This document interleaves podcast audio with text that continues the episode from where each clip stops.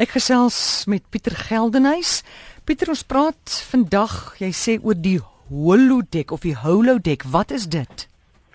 Amore vir die groot Star Trek aanhangers sal hulle weet dat 'n holodeck is hier 'n goeie 30, 40 jaar terug het die eerste Star Trek episode is 'n holodeck gewys en dit is gesien as 'n omgewing waarin jy instap waar niks eg is nie. Alles is geprojekteer. Jy stap byvoorbeeld binne 'n huis in en alles wat jy rondom jou sien, uh, word daar geprojekteer. Niks is eg nie. Jy kan ook ander mense kry wat rondom jou verskyn en dan lyk dit asof jy in 'n vergadering met 3 of 4 ander mense is, maar hulle is nie werklik daar nie. So dis hierdie geprojekteerde realiteit. En dit is eintlik waar die term holodeck vandaan kom van die Star Trek reeks af. Watter tegnologie benodig jy om 'n holodeck te skep? Maatskappye so Cisco het byvoorbeeld gekyk hoe hulle so holodeck kan skep.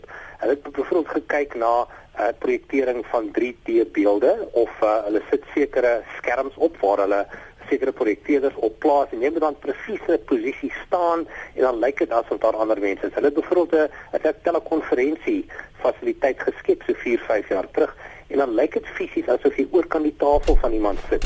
Maar dit is dis 'n baie uh 'n gefokusde aanbied aanpassing of toepassing daarvan. Jy moet op 'n spesifieke plek sit, maar dit was regtig goed gedoen. So maatskappye so Cisco vir telekonferensie het hierdie holodeck tegnologie gebruik. Um, en dit was noodsaaklik die die benadering om groot televisieskerms, gekurwe televisie en 3D beelde was die normale tegnologie om so 'n holodeck omgewing te skep. Is daar ander benaderings om 'n holodeck te skep? Ons het die laaste 3 na 4 jaar 'n paar ander benaderings gesien. Die eerste poging was eintlik die Google Glass. Ons het in die verlede daaroor gepraat waar jy hierdie paar brille dra en dan projekteer hierdie brille 'n uh, beeld op die lens en jy sien dan 'n tipe realiteit. Jy sien mense voor jou of jy kan met iemand praat. So dit was een van die eerste bewegings na hierdie holodeck omgewing toe. Ehm um, so daar is 'n ander benadering en dit is natuurlik hierdie draagbare tegnologie wat ons op ons oordra wat die holodeck beeld vir ons kon skep. Wat is die relevantie daarvan in my lewe hierdie holodeck ding? Hoe kan dit my lewe makliker maak? Ek dink as ons dit reg kry, dan gaan ons heeltemal uh, anders kyk na die beplanning van huise. Ons kan byvoorbeeld 'n huis op ons rekenaar skep en dan kan ons in die huis instap en dit ervaar en dan kan ons ander mense innooi en sê wat dink julle van ons huis? Ah. Ehm um, so jy kan baie baie lekker met argitektuur rondspeel. Jy kan uh veranderinge doen, uh, ontwerpe doen van vanaf motorfietsse na karre om te kyk hoe dit fisies lyk voor jou. So vanaf die rekenaar kan jy dit omskep in iets wat jy voor jou kan sien soos wat dit werklik daar sou wees.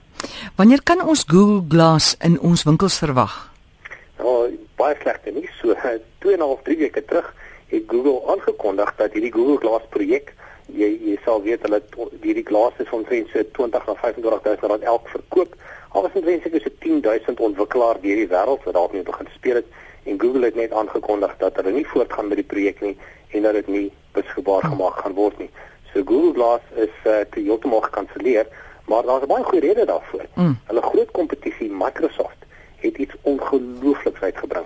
En Microsoft het hierdie hierdie uh, projek van hulle die HoloLens genoem. So nie die holodeck nie, die HoloLens, baie soortgelyk aan Google Glass, maar baie meer gevorderd.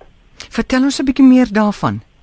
Wat Microsoft gedoen het, is hulle twee video's uitgebring. Ehm um, die een video het hulle amper 'n toekomsfokus gegee om te sê wat kan jy met hierdie holo met hierdie HoloLens doen?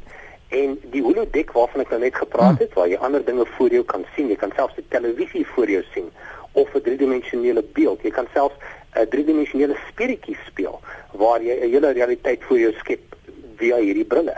En ehm um, wat ons normaalweg van hierdie advertensies verwag is dat dit dit natuurlik mooi inkleur in hierdie wonderlike toekoms vir ons daar plaas. So Microsoft beloof geweldig baie dinge uh, vanaf die ontwerpe van motorfietsse en karre na argitektuur, na videobeelde wat voor jou verskyn, na 'n uh, ryk insigte rakende hoe die weer gaan verander oor die hmm. volgende dag op 5. Maar die die die advertensie wat Microsoft uitgebring het was werklik die toekoms fokus.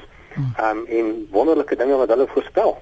En ons het daai ene dis een van die goed wat jy vir my vroeër gestuur het. Ons het daai video op ons webtuiste vandag, né? Nee?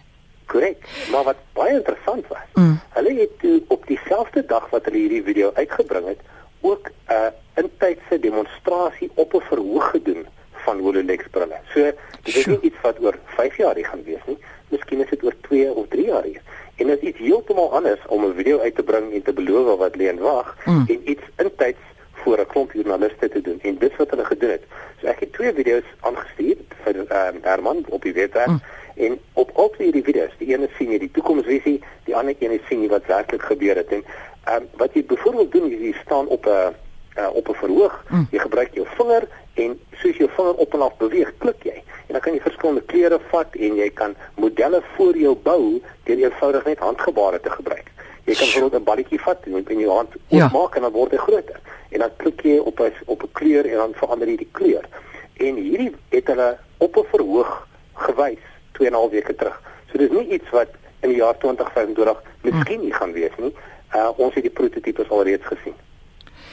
Nou, nou moet jy gou vir my help Pieter. Iemand het ook vir my verduidelik so 2 weke gelede hoe werk hierdie HoloLens. Toe sê hulle: Jy sit byvoorbeeld in Kaapstad en jy het 'n verloofde in Pofadder. En jy verlang na daai mens. Nou sit julle albei julle holobrille aan, hololense. En dan kan julle saam aandete nuttig. Julle kan net nie dieselfde eet eh, kos eet nie, maar as julle 'n 3D dikke drukker het, kan julle vir julleself 'n pizza maak. Eh, help my. Is dit te vereenvoudig? Is dit nog 'n pizza druk nie? Ek ek dink nie hy proe so lekker nie. Nee, hoorie, stop gou daar. Ekskuus gou. Ek het uh, Louis het vir ons vertel 4 weke gelede van daai Las Vegas se verbruikerstegnologie skou. En die gewildste ding daar was die 3D pizza drukker. Dit is die lekkerste pizzas wat daai Amerikaners gesê het wat in hulle lewe. So dit is lekker dan gaan ek my hoed moet eet of of van een van die 3D pizzas. So ek ek nee. ek dink as my as my goeie vriend het gesê het uh, ja. die een program wat ek gemis het, so baie jammer. Da, maar ek ek weet egter die die pizzas wat ek al hier probeer het, is baie beter as ek as ek vas vir die oondheid kom. O, goed, goed. Nee, maar kom ons laat ons nou nie vashak op die pizza nie. Sien maar, is dit moontlik met daai HoloLens? Ehm um, ek dink ja, daar gaan 'n bietjie ontwikkeling moet wees. Soos met alle tegnologie word die tradisioneel sterkpunte gebruik, byvoorbeeld die skepping van driedimensionele modelle voor jou. Dit gaan die heel eerste toepassing wees. Ek dink om iemand anders voor jou te hê en al die gebare te hê, gaan 'n klein bietjie meer programmering nodig het, uh, hmm. maar dit is nie ons dit is nie onvoorsienbaar dat jy dit wel gaan doen in nabye toekoms nie. Ek dink dit gaan onmiddellik beskikbaar wees die oomblik as jy dit uitrol nie. Ehm um, want jy gaan fisies uh, apparatuur moet hê om die ander persoon af te neem vanaf verskillende hoeke en dit dan te projekteer binne in jou brille. En dit gaan 'n bietjie tyd vat. Hmm. Maar ek dink uh, in die voorsienbare toekoms waar jy hierdie driedimensionele modelle voor jou kan skep in die lug, dit gaan baie baie maklik uitgerol word. Maar daar kan nie interaksie dan wees tussen jou en daai mens voor jou nie.